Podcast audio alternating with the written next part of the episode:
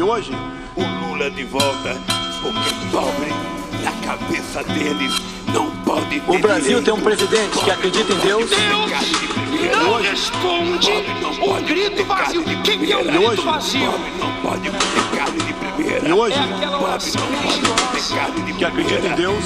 Pobre não pode ter carne de E primeira. hoje, valoriza a família. É a pessoa achar que quer isso. Corrupção. Respeita a Constituição. que uma pessoa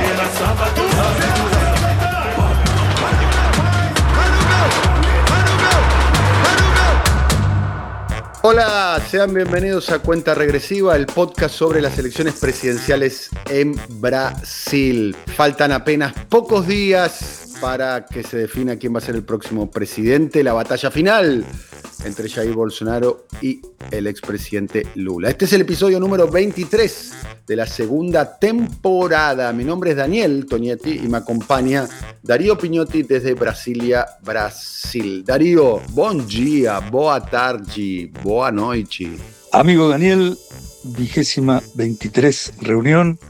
Un gran abrazo de sábado por la mañana y 23 saludos a quienes nos visiten por la mañana, por la tarde, por la noche o cuando les plazca.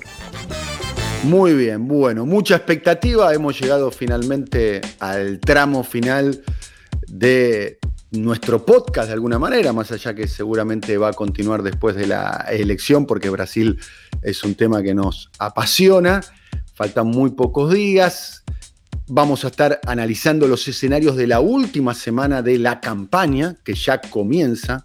Por lo pronto estamos en condiciones de anticipar que el próximo jueves, ¿eh? todavía no está definido el horario, hay que ver si es después o no de la novela de la Globo, estará el último debate presidencial cara a cara entre Lula y Bolsonaro. Lo que se está viendo y también vamos a estar desarrollando es que tal cual veníamos anticipando nosotros en este humilde podcast desde hace tiempo, incluso desde antes del primer turno, Bolsonaro viene recortando la distancia que aún mantiene Lula sobre el actual presidente.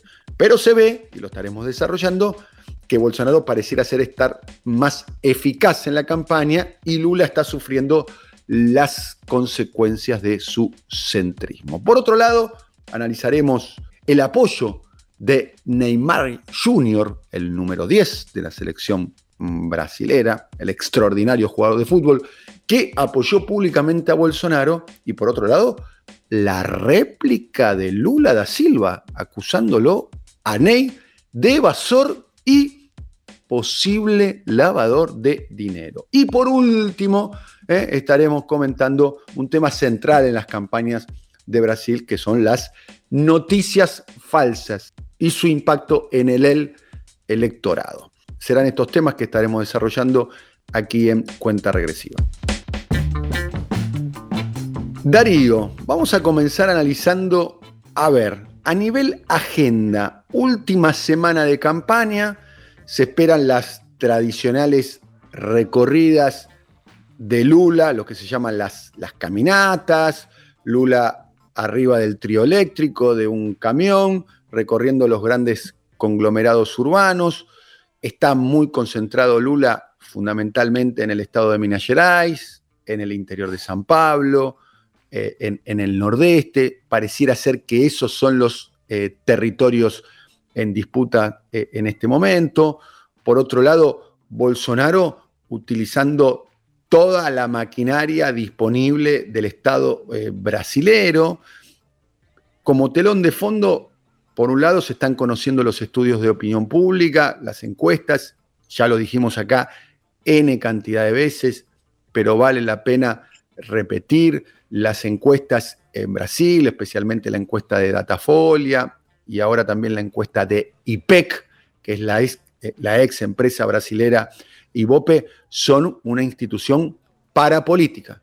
Es, sale la encuesta de Datafolia, lo dijimos muchas veces, lo volvemos a repetir, y casi todo el sistema político los medios eh, que, promueven esa encuesta, los medios que compiten con, con los que promueven esa encuesta, todos lo toman como un insumo a tener, a tener en cuenta. Bueno, e, esas encuestas, tanto la de IPEC como la de Datafolia, están describiendo un escenario donde se recorta la diferencia entre Lula y Bolsonaro. Si alcanza esa diferencia como para que eh, Lula eh, pueda caer derrotado a Bolsonaro, eso lo sabremos el domingo 30 de octubre, cerca de las 19.30, 20 eh, horas horario local o quizás un poco antes. Lo cierto es que el nivel de rechazo, el nivel de rechazo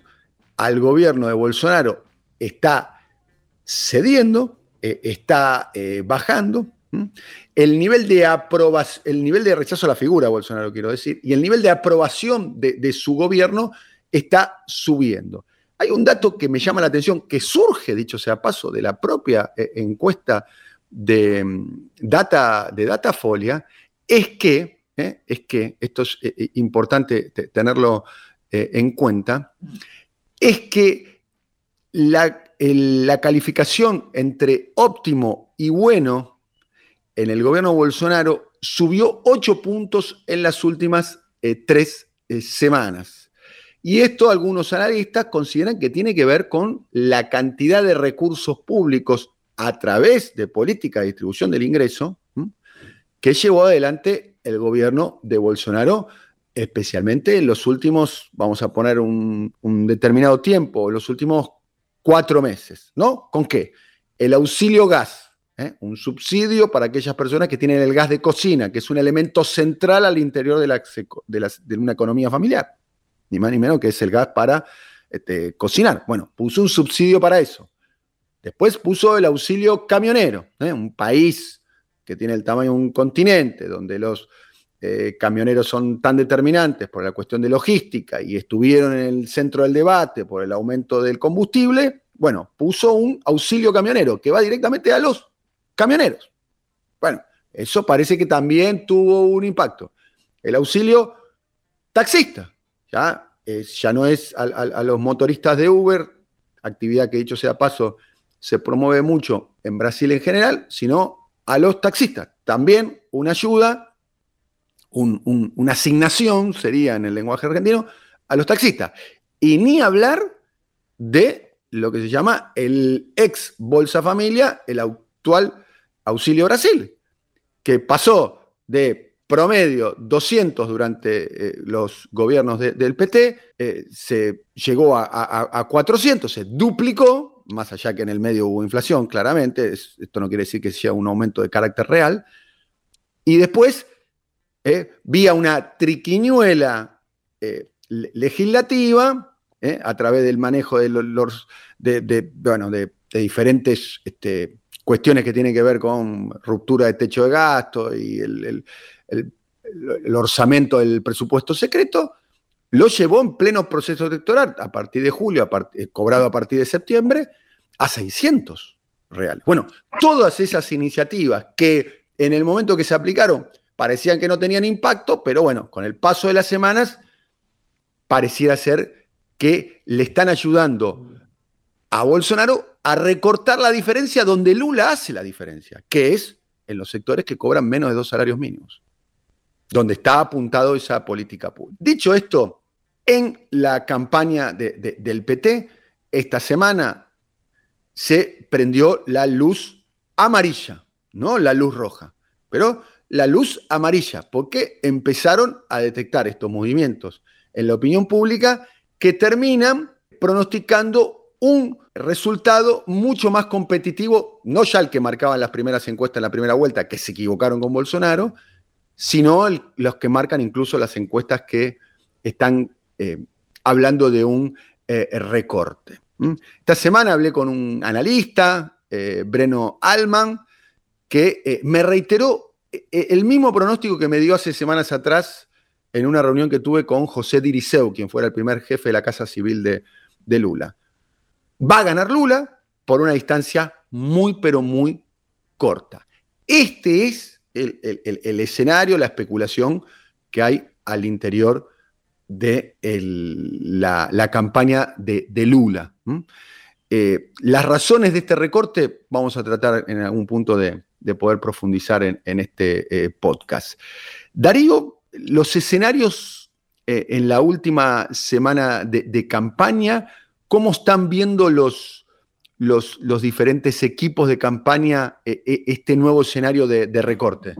Hubo optimismo, casi euforia, con algunas fuentes indirectas que consultamos aquí del bolsonarismo y preocupación y por casos hasta depresión en miembros de la campaña del PT con los que tenemos un contacto más frecuente, especialmente el miércoles cuando se conoció esta encuesta de Datafolia a la que vos referías, en la que Lula aparece con el 52% y Bolsonaro con el 48%. Siento que es un sondeo con dos puntos de margen de error, estarían en el límite del empate. En el peor caso, Lula tendría 50 y en el mejor caso, Bolsonaro tendría 50.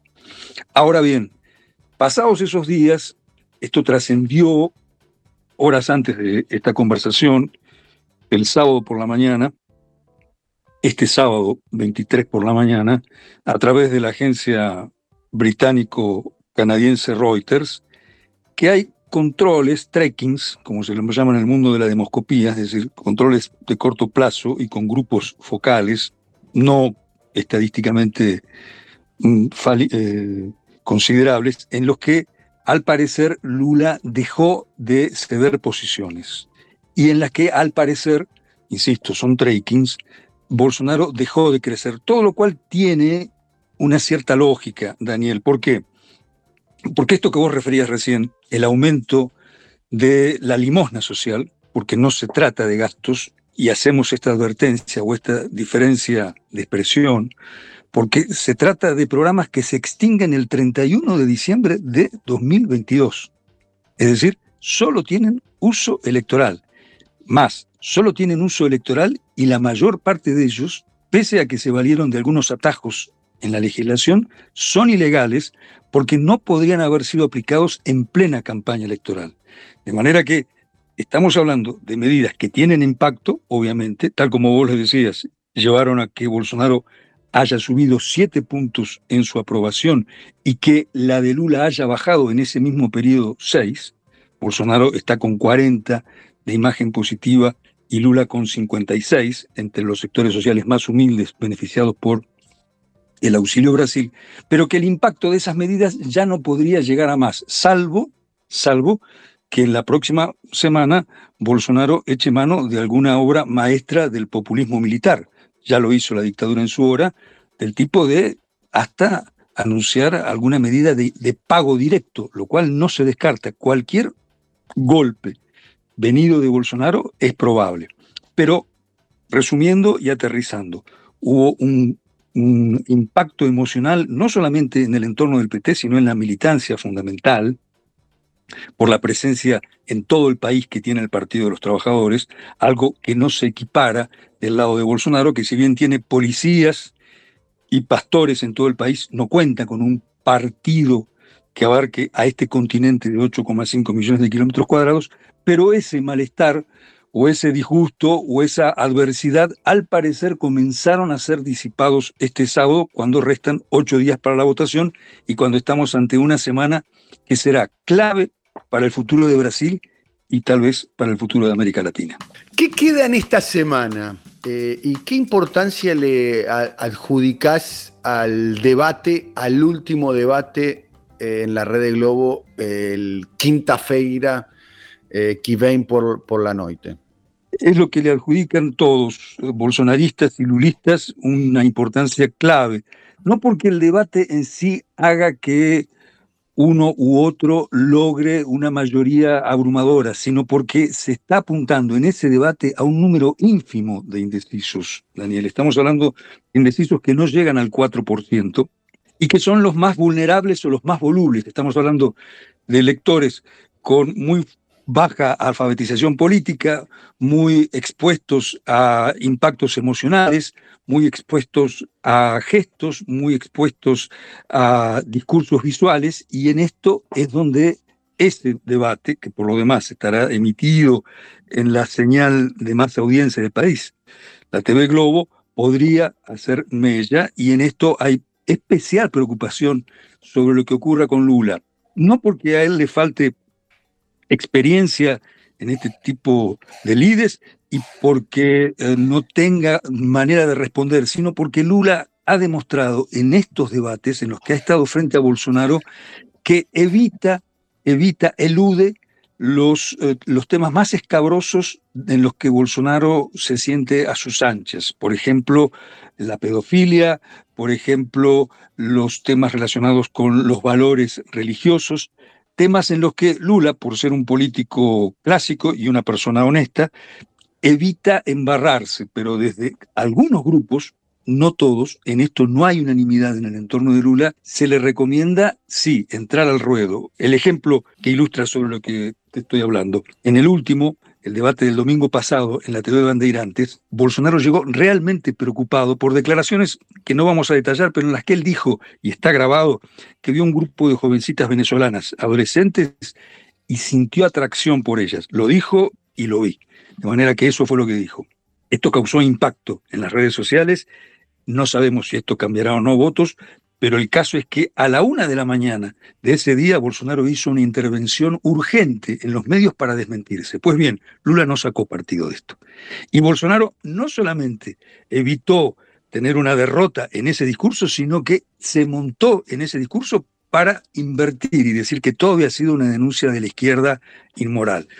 Ese es el, el, tipo del debate en el que estamos y ese es el tipo de campaña en la que estamos, donde ratas y cucarachas valen mucho más que proyecciones, que propuestas de aumento del salario mínimo y que proyectos de desarrollo y de inversión para la distribución de la riqueza. Es esa la campaña en la que debe decirse, ya en este aspecto Bolsonaro ganó. Logró que su agenda sea la que se impuso. ¿Sabes qué observo y quiero compartir con vos, Darío, y con los oyentes de cuenta regresiva? Es que claramente, y nosotros lo veníamos observando, eh, claramente Bolsonaro es más Bolsonaro que nunca, ¿no? ¿Eh? Eh, más, conservador, más radical en sus ideas, más extremo, y eso se expresa claramente, voy a poner un ejemplo para que entendamos todos, se expresa claramente la conformación de la chapa, de la fórmula, ¿no? Él elige a Braganeto, a un hombre con, con, poder dentro de una institución conservadora como las Fuerzas Armadas, y Lula va al centro. Bolsonaro más radicalizado y Lula más centrista. Y otra de las observaciones que hago de modo crítico de la campaña de Lula es que la campaña de Lula está muy centrada sobre el pasado, está muy centrado sobre el pasado sobre sí mismo. Claramente es uno de sus mejores atributos, ¿no?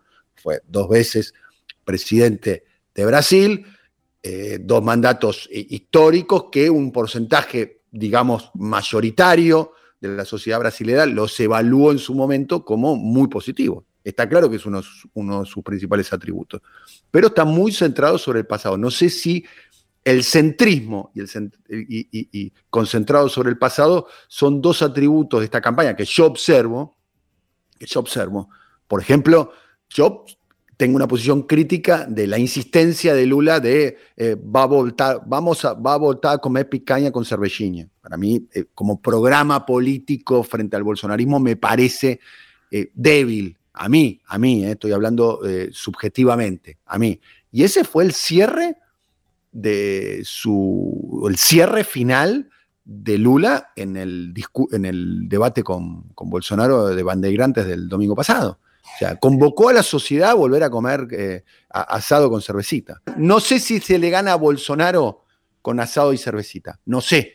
Eh, eh, creo, que sí, porque no es solamente asado y cervecita lo que está ofreciendo Lula, claramente, ¿no? pero no sé si se apela a, ese, a esa mística, digamos, del asado y la cervecita, nada más. Pero bueno, es un tema que vamos a, develar. Todo este misterio se devela el, el 30 de octubre a las 19.30, 20 horas vamos a tener un panorama mucho más claro. Solo un pie de página sobre lo que decías recién, hasta cromático.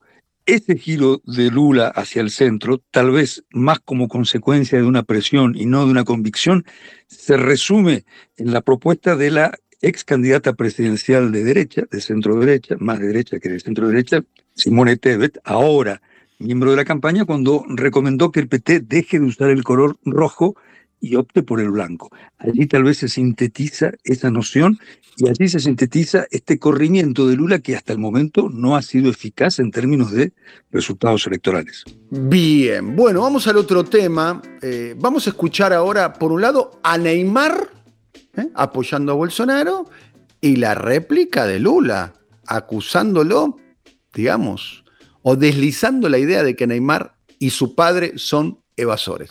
Jair Bolsonaro se enfrentará a Lula da Silva y uno de los personajes más llamativos por apoyar al actual presidente del país sudamericano es Neymar Jr. A través de un video publicado en su cuenta de TikTok, se puede ver al jugador del Paris Saint Germain cantando una canción que dice Vota, vota e confirma 22 é Bolsonaro. Vota, vota e confirma 22 é Bolsonaro.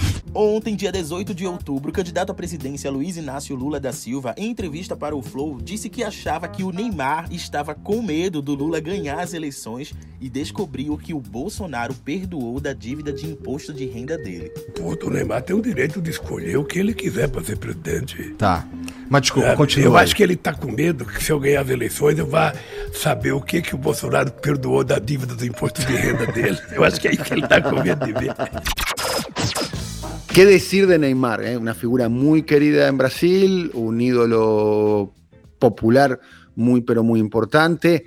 A 30 días de una Copa del Mundo, eh, sabemos que hay dos cosas eh, que a los brasileros los fascinan, el carnaval y la Copa del Mundo, claramente. Neymar se manifestó públicamente por Bolsonaro, hay que decir, cualquier ciudadano tiene derecho a manifestarse eh, como quiera, pero eso trajo algún tipo de consecuencias políticas. ¿no? En un podcast que es eh, muy eh, popular allí en, Brasil, un, video podcast, hay que decir, es un podcast que tiene su versión en video, fue entrevistado por, por- por un joven comunicador, Lula, paréntesis, Lula está haciendo un esfuerzo muy grande por tomar contacto con los influenciadores digitales. ¿eh? ¿Eh? Quizás es un llamado de atención para que tengan en cuenta en otros lugares del globo terráqueo. ¿eh? A buen entendedor, pocas palabras. Eh, Lula dijo allí, deslizó la idea de que Neymar había hecho eso por, para obtener un beneficio fiscal, porque estaba siendo investigado por evasión y algo más, Darío. Todo el poder a los influenciadores, Daniel. Tanto como que Lula este domingo va a tener una reunión con un grupo de ellos y que en ese podcast al que recién hacía referencia, el Flow Podcast, de muchísima audiencia, Lula llegó a tener 6 millones, casi 7, entre audiencia en vivo y postergada. Dijo eso exactamente. No vamos a citar las palabras tal como las dijo, pero lo que Lula dejó flotando es Neymar fue comprado para votar a Bolsonaro. Algo de eso debe haber, algo de eso debe haber, porque las mismas causas, los mismos motivos por los que hoy Neymar, Neymar, corrijo, está siendo procesado por corrupción en una condena que puede llegar a ser de dos años de prisión en las cortes catalanas, es el que dio origen a la evasión fiscal de aquí, en Brasil. El pase de Santos al Barcelona, aquel mismo Santos del que hablamos la semana pasada en el último podcast, cuando comentamos las críticas de un rapero sobre el voto de Neymar. Y que en esto no solamente habría evasión fiscal, sino también lavado de dinero. La enemistad o la distancia de Lula y Neymar no son solamente relativas a este voto y a esta eventual influencia o tráfico de influencias a cargo de Bolsonaro. Dijo Lula, si soy presidente, lo primero será levantar el secreto de 100 años en muchas medidas que impuso Bolsonaro, porque ya desde los años, desde los, la primera década del siglo pasado, cuando Neymar irrumpe como gran estrella del fútbol, fue campeón de la Copa de Brasil en 2010 y de la Copa Paulista en ese año, Lula venía proponiendo esto de el nacionalismo futbolístico. ¿En qué? En que los jóvenes no fueran transferidos prematuramente a Europa. Y en esto ya hubo la primera divergencia de Neymar con Lula. Neymar es el tipo de ídolo muy importante, muy influyente, pero no tan querido, un ídolo muy individualista y hasta te diría la cara del fútbol neoliberal. Por tanto, este cruce entre Lula, que con algo de picardía dijo, Neymar, tiene algunos problemas también en la justicia española, y el Neymar, que durante la, eh, mm, el coronavirus, durante la pandemia del coronavirus, también colaboró con el gobierno al incitar a que sus seguidores no respetaran el aislamiento social, es además la diferencia el contraste entre dos Brasiles, entre dos concepciones, la de Lula y la de Neymar. Y para ir cerrando, eh, eh, a ver, expliquemos, creo que lo vas a explicar mucho, mucho mejor vos, eh, Darío.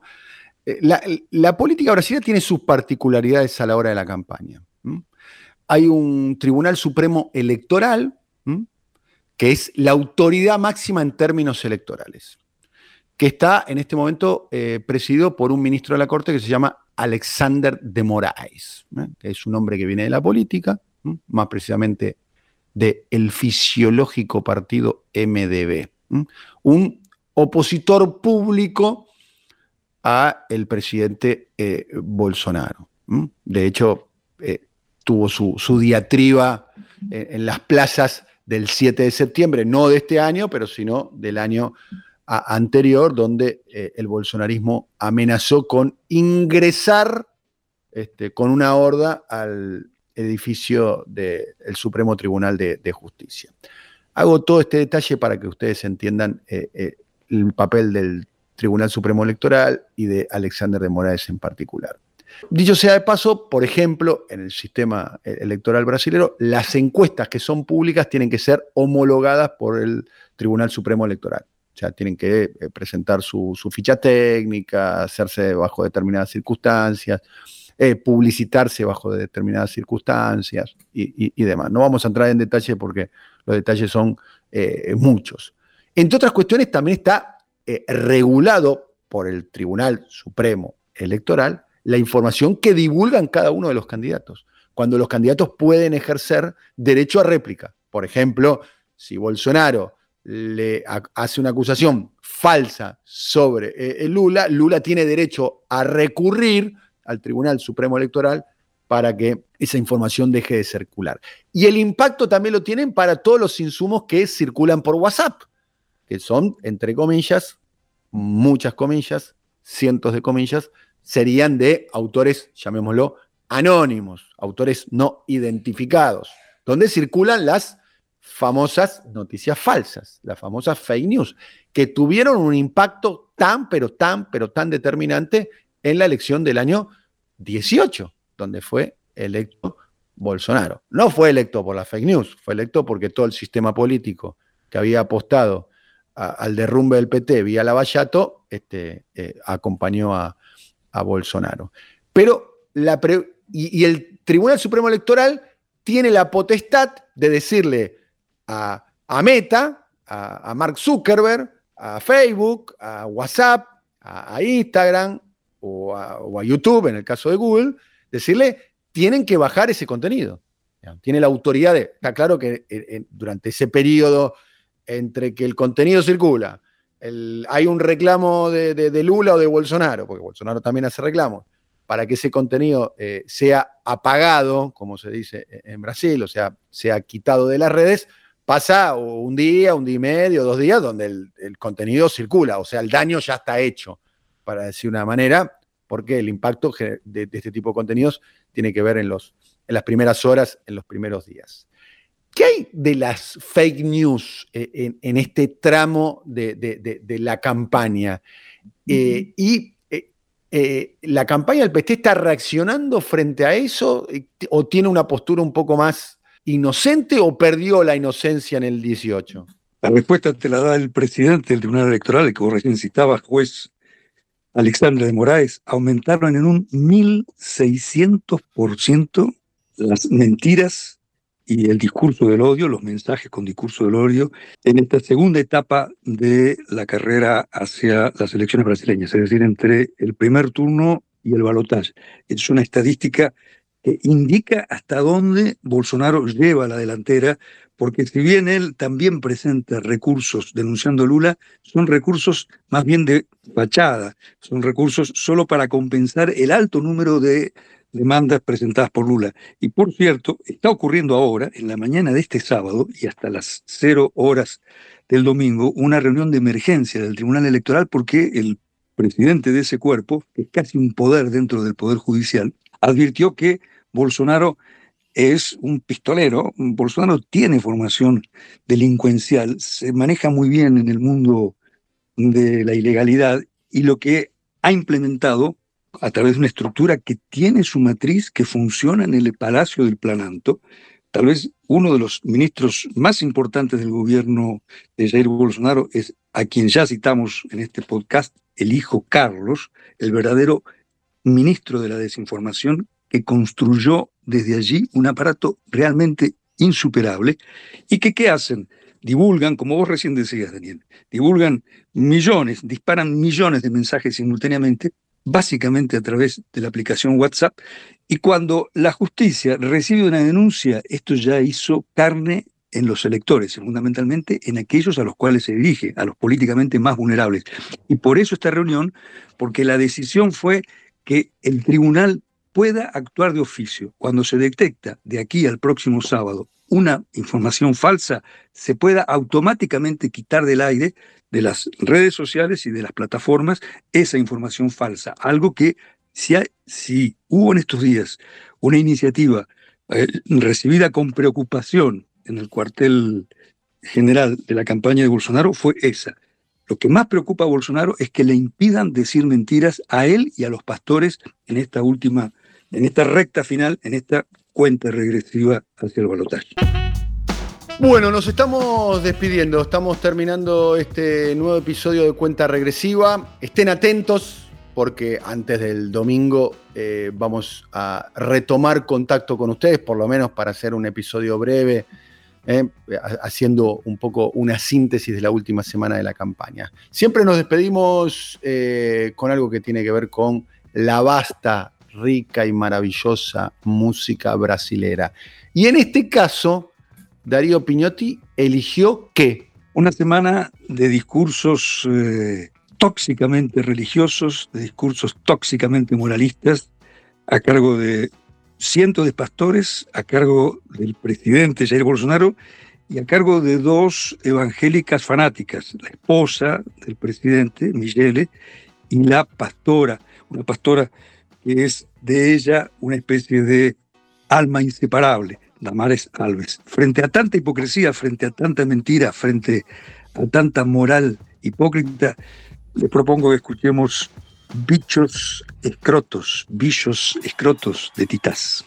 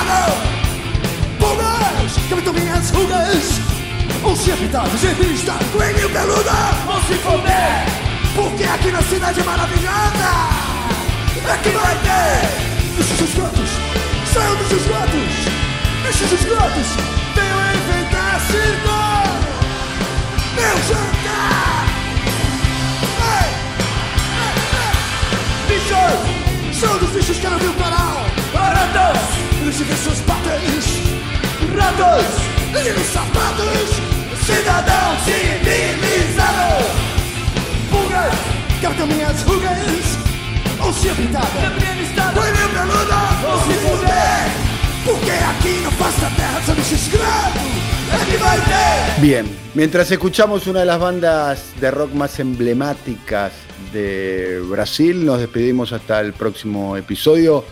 Gracias, compañero Darío Piñotti. Hasta la próxima. Amigo Daniel, un abrazo a vos. otro el amigo Alfredo y hasta la semana próxima. Muchas gracias también a Alfredo Ábalos, a Simón Vilarrubia y a Andrés eh, Roth. Y fundamentalmente a ustedes, las y los oyentes de cuenta regresiva. Nos volvemos a ver en estos días. Un abrazo grande.